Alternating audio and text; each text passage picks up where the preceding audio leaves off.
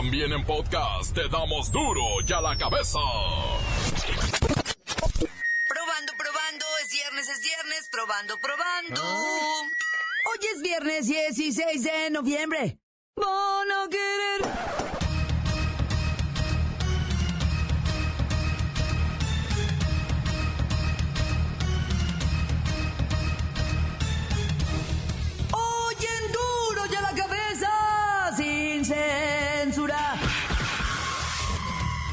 El buen fin y durante la madrugada se registran desmanes y jaloneos en diferentes tiendas que abrieron a la medianoche. Yo traigo hasta moretes.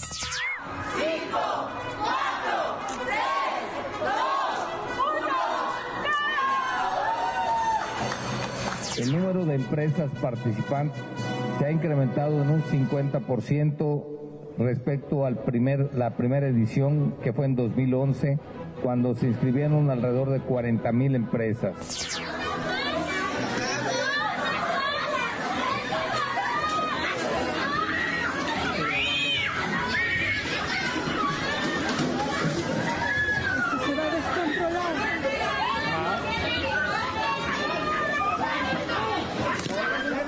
que no se usen frases como se aplican restricciones en la venta de sus productos sin que se informe en qué consisten tales restricciones. Tampoco que utilicen términos como hasta agotar existencias sin señalar el volumen de bienes ofertados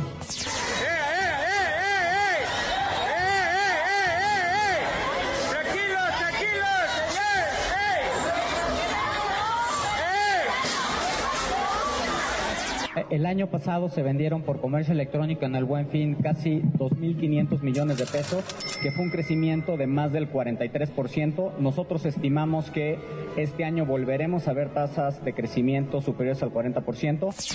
La Policía Federal te recomienda que este buen fin protejas tu economía al comprar en línea. Valida las promociones que recibas en tu correo electrónico o como mensajes de texto en tu celular. Antes de realizar una transacción, verifica que el sitio cuente con los controles de seguridad. Utiliza una sola tarjeta para realizar operaciones bancarias en línea y monitorea los cargos realizados. Para más información, contáctanos al 088. ¡Ey, ey, ey! ¡Policía, policía!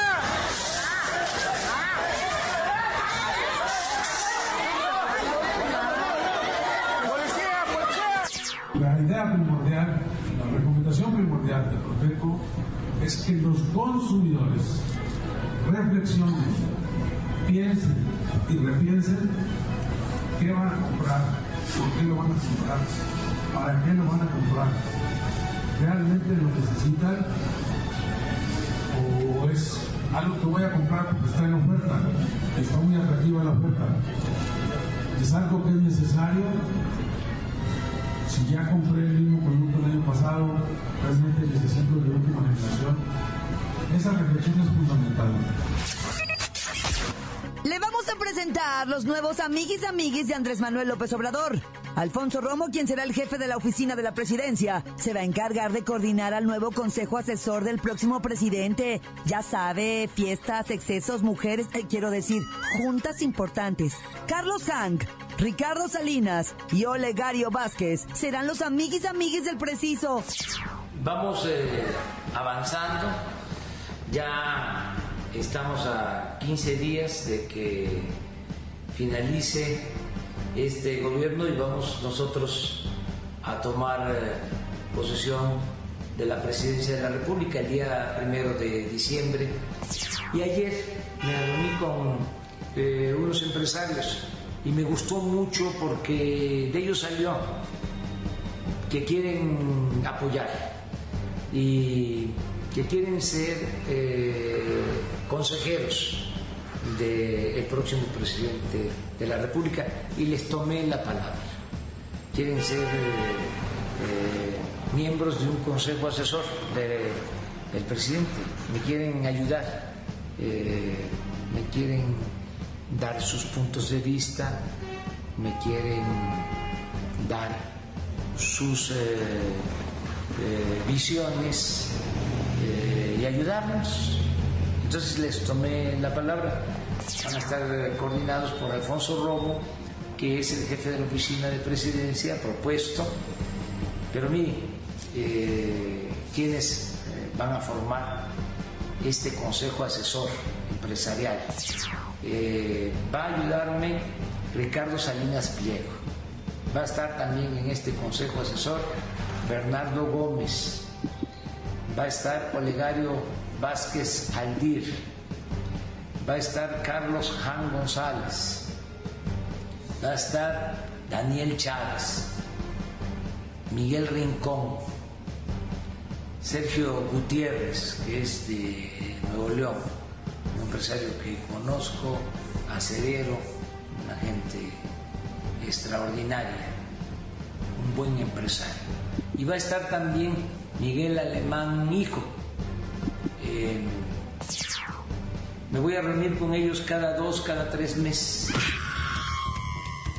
Los migrantes en Tijuana llegan y llegan y llegan y llegan y llegan y llegan y llegan y llegan y llegan más y más y más y más migrantes a Tijuana. A ver, échense ese trompo a luña. Cerca de 1.500 nacionales centroamericanos solicitaron su repatriación voluntaria misma que el gobierno mexicano proporcionó de forma asistida con el acompañamiento de la Organización Internacional para las Migraciones. Sin embargo, varios miles de migrantes decidieron no aceptar esta propuesta y continuaron de diversas maneras su viaje por territorio nacional con el objetivo de llegar a los Estados Unidos de Norteamérica. Se ha brindado seguridad, apoyo humanitario y otros servicios por parte de la Federación y los estados que han recibido a la caravana. Es de destacar que las acciones humanitarias desarrolladas por el Estado mexicano han logrado evitar que ocurran decesos, a pesar de los enormes riesgos que significan la movilización de un contingente de migrantes tan grande. En ese contexto se han atendido tres brotes de enfermedades, todos ellos controlados por la autoridad sanitaria. Sarampión, dengue y piojos, entre otros casos. Cuando se ha corroborado la presencia de gente con antecedentes penales o que ha intentado cometer delitos en territorio nacional, se les ha detenido y se ha procedido a presentarlos ante la autoridad competente. ¿Qué pasa con el juicio al Chapo en el día número 3? Hay historias sangrientas y de codicia. El reportero del barrio. ¿Qué más? Sangre. A ver, ¿cómo? ¿El Cedillo y Don Luisito? Ay, bueno, pues nos pondrán al día en los deportes. Comenzamos con la sagrada misión de informarle, porque aquí usted sabe que aquí, hoy que es viernes 16 de noviembre, ya siento que Santa Claus me habla hoy aquí. No le explicamos la noticia con manzanas, no. Aquí se la explicamos sin huevos y sin nada, porque es el buen fin y ya se nos acabó todo. Llegó el momento de presentarte las noticias como nadie más lo sabe hacer. Los datos que otros ocultan, aquí los exponemos sin rodeos. Agudeza, ironía, sátira y el comentario mordaz. Solo en duro y a la cabeza. ¡Arrancamos!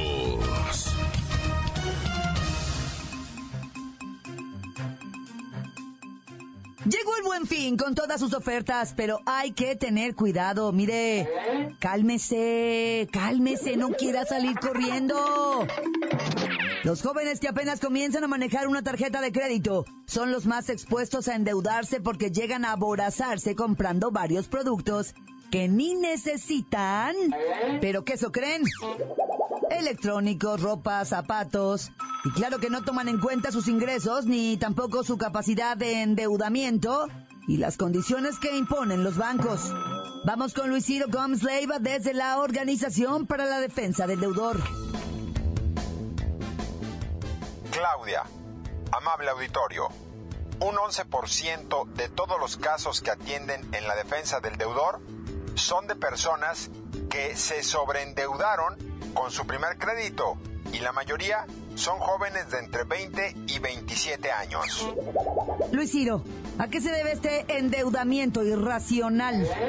Pues se debe a que muchos de nosotros no planeamos qué adquirir o solo compramos por comprar, principalmente porque nos quema las manos la tarjeta de crédito y nos engolosinamos. Y ya con el plástico en la mano, pues se nos hace fácil comprar a mensualidades una pantalla, una computadora, la chamarra, unos tenis. Y pues las deudas se nos convierten en una bola de nieve. Y la verdad es que las ofertas están muy buenas, ya vi un par de pantallas por allá. No, ya ni me des ideas. Tranquilízate. Luisiro, acuérdate, ¿eh? Acuérdate que ya traes la deuda del buen fin del 2017. Bueno, está bien. La verdad es que el buen fin no es la única causa de los casos de endeudamiento. Hacer el súper, pagar gasolina o servicios con crédito es muy delicado, pues al fin de mes no se logra cubrir todo lo que se adeuda. Por lo pronto recomendamos prudencia, hacer buen uso de las finanzas y comprar solo lo estrictamente necesario. Gracias, Luis. Por otra parte, quiero decirles que si va a pagar mil pesos por una compra meses sin intereses, en realidad tiene que depositar esos mil más el saldo sugerido. No es recomendable pagar el mínimo, sino el triple para que no se vaya a intereses, sino a capital. Y su deuda termine más rápido. Continuamos en duro y a la cabeza. Encuéntranos en Facebook, facebook.com, diagonal duro y a la cabeza oficial. Estás escuchando el podcast de duro y a la cabeza. Síguenos en Twitter, arroba duro y a la cabeza.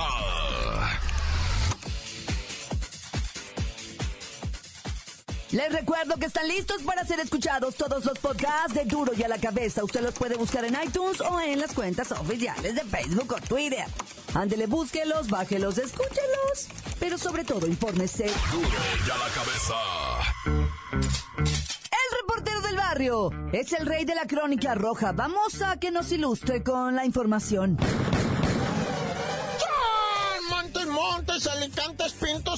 Pájaros, cantantes.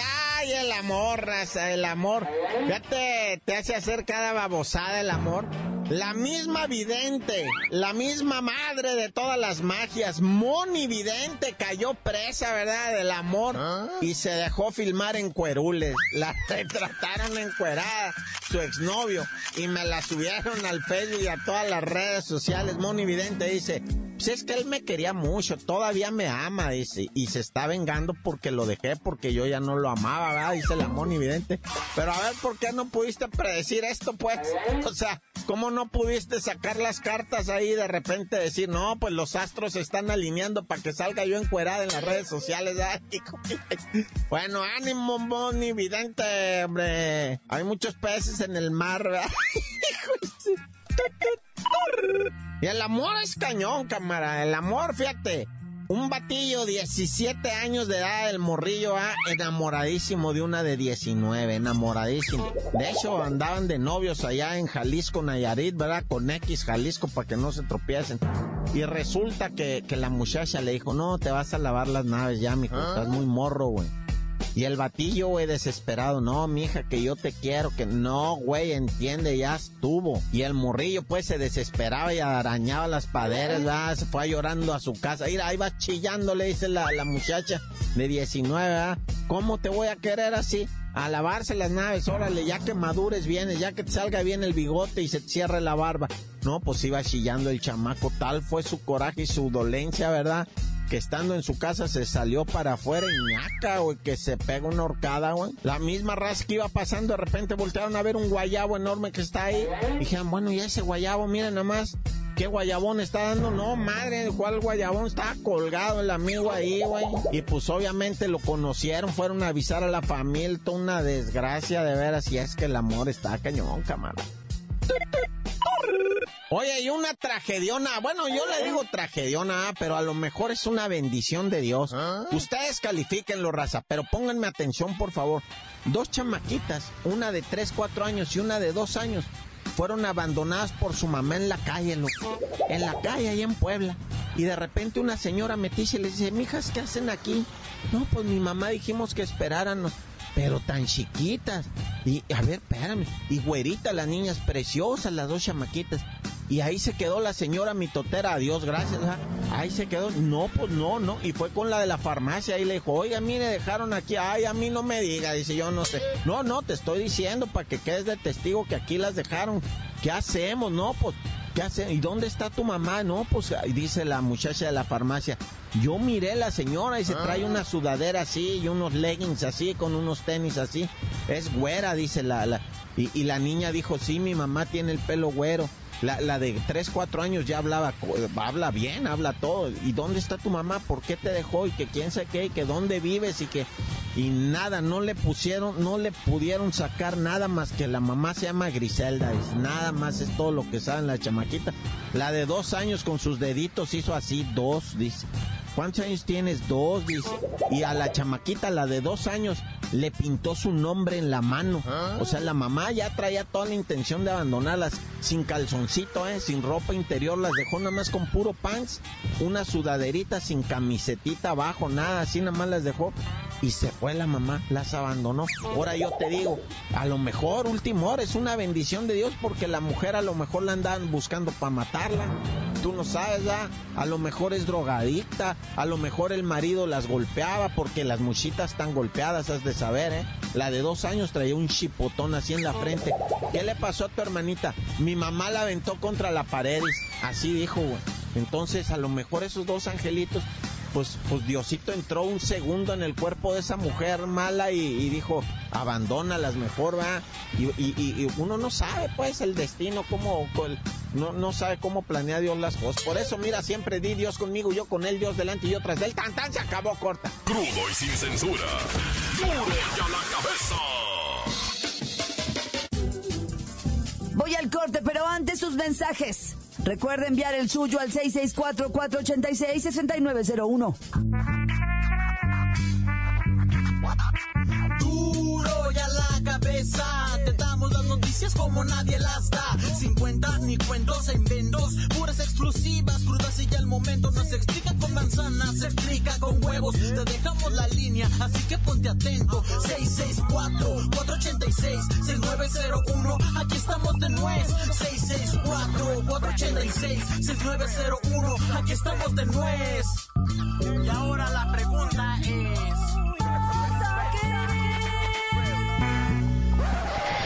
¿Qué tal, Duri de la cabeza? Saludos para mis compañeros, los cuatro fantásticos, el Vale, el Choro, la Marce y yo.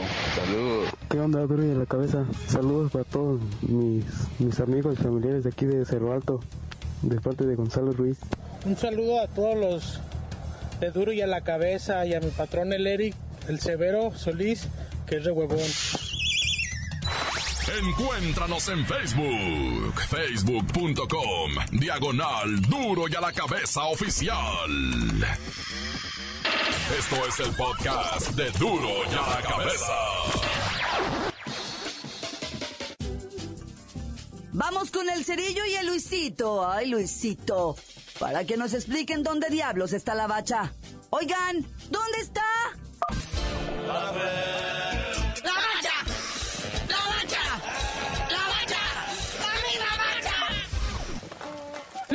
Luisito, Luisito. No hay bacha, no hay jornada, no hay vergüenza, no hay dinero para el buen fin. Pues nosotros somos los que no tenemos dinero porque la bacha sí se fue a aprovechar las ofertas del buen fin. Verdaderamente lamentable que nos haya dejado aquí sembrados, mi querido amigo se hace la bacha. Pero bueno, como haya sido, hay que sacar el jale. Y lo que a mí me llama la atención es precisamente que por ser fecha FIFA, la jornada queda pendiente, pero aún así se genera información respecto a la liga, ya que el último cotejo, el último encuentro entre América y Veracruz se va a jugar en el Memorio 10. Así es, la casa de los choriceros del Toluca será el anfitrión de este partido por las condiciones que ya todos sabemos del césped en el Estadio Azteca que está de, deplorable y que ya las autoridades del estadio han informado que regresarán al césped natural para la próxima temporada. Va a costar una millonada quitar todo eso porque se tienen que ir hasta el cimiento del pasto. No estoy bromeando, o sea, van a tener que hacer la alberca esa que ya saben cómo y luego volver a instalar hasta el sistema de riego, que es ancestral, ¿eh? Es original de cuando hicieron lo que viene siendo el Azteca. Todavía siguen utilizando el mismo sistema de circulación y recuperación de aguas, las tratan, las vuelven a utilizar. Hasta eso el Azteca no gasta tanta agua. Y bueno, como haya sido, van a recuperar el Azteca como de lugar porque la neta, lo de la cancelación de la FN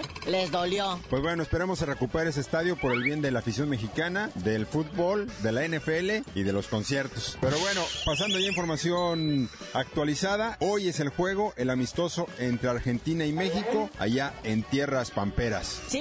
Datos bien curiosísimos. El balance, 99 veces han jugado, 23 ganados los verdes, 25 empatados, 51 perdidos. No, bueno, nos han dado lata, pero en serio. La mitad de estos partidos, 48 han sido amistosos, los demás ya han sido oficiales. En eliminatoria 19 partidos, Copa de Oro 14, en Copa del Mundo se han enfrentado 8 veces, Copa Confederaciones 5 y Copa América otras 5. Los argentinos nos han recetado 79 goles, casi nada. Pero hoy es la oportunidad de cambiar un poco esos números y más en tierras argentinas, que por cierto, la selección y los seleccionados se han estado quejando de las condiciones, tanto del lugar donde los hospedaron como del estadio donde va a ser, la banca donde se sentará la selección. Son asientos que están ahí destrozados, son viejísimos. Bueno, pues es que el estadio en sí es, es, es bastante cáscara. Pero no pongan paro. Luego, luego el paro. O sea, ni modo, pues a jugar, si es fútbol. La cancha mide lo mismo que la de la Azteca, que la de CU, que la de la Bombonera. O sea, no manchen. Pero bueno, mucha atención en esto. Memo Ochoa sigue siendo el líder, el líder moral, el líder que va a impulsar estos chamacos que dirige el Tuca. Y sobre él cae la responsabilidad esta noche.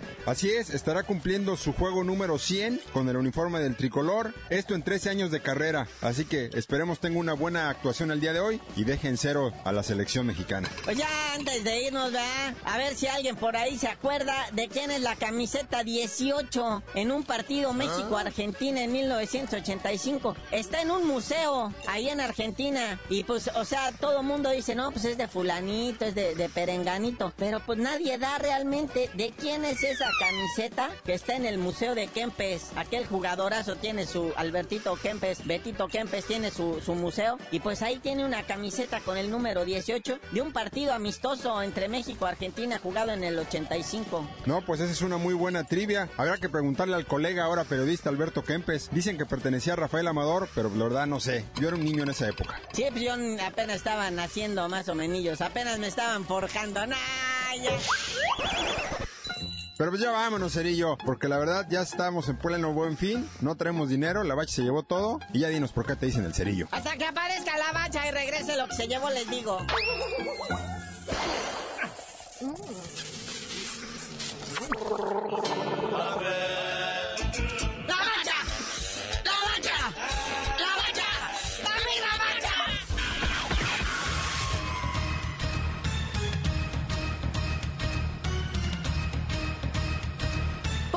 Hemos terminado, no me queda más que recordarles que en Duro y a la Cabeza, hoy que es viernes 16 de noviembre, buen fin hoy aquí. No le explicamos la noticia con manzanas, no. Aquí. Pues se le explicamos sin nada. Ya no hay nada, se acabó todo, no hay ni huevos. Por hoy el tiempo se nos ha terminado. Le damos un respiro a la información, pero prometemos regresar para exponerte las noticias como son. Duro y a la cabeza es Miguel Ángel Fernández, Claudia Franco, Arturo González, Evi González y la producción de Luis González, el señor X. Una producción original de MBS Radio.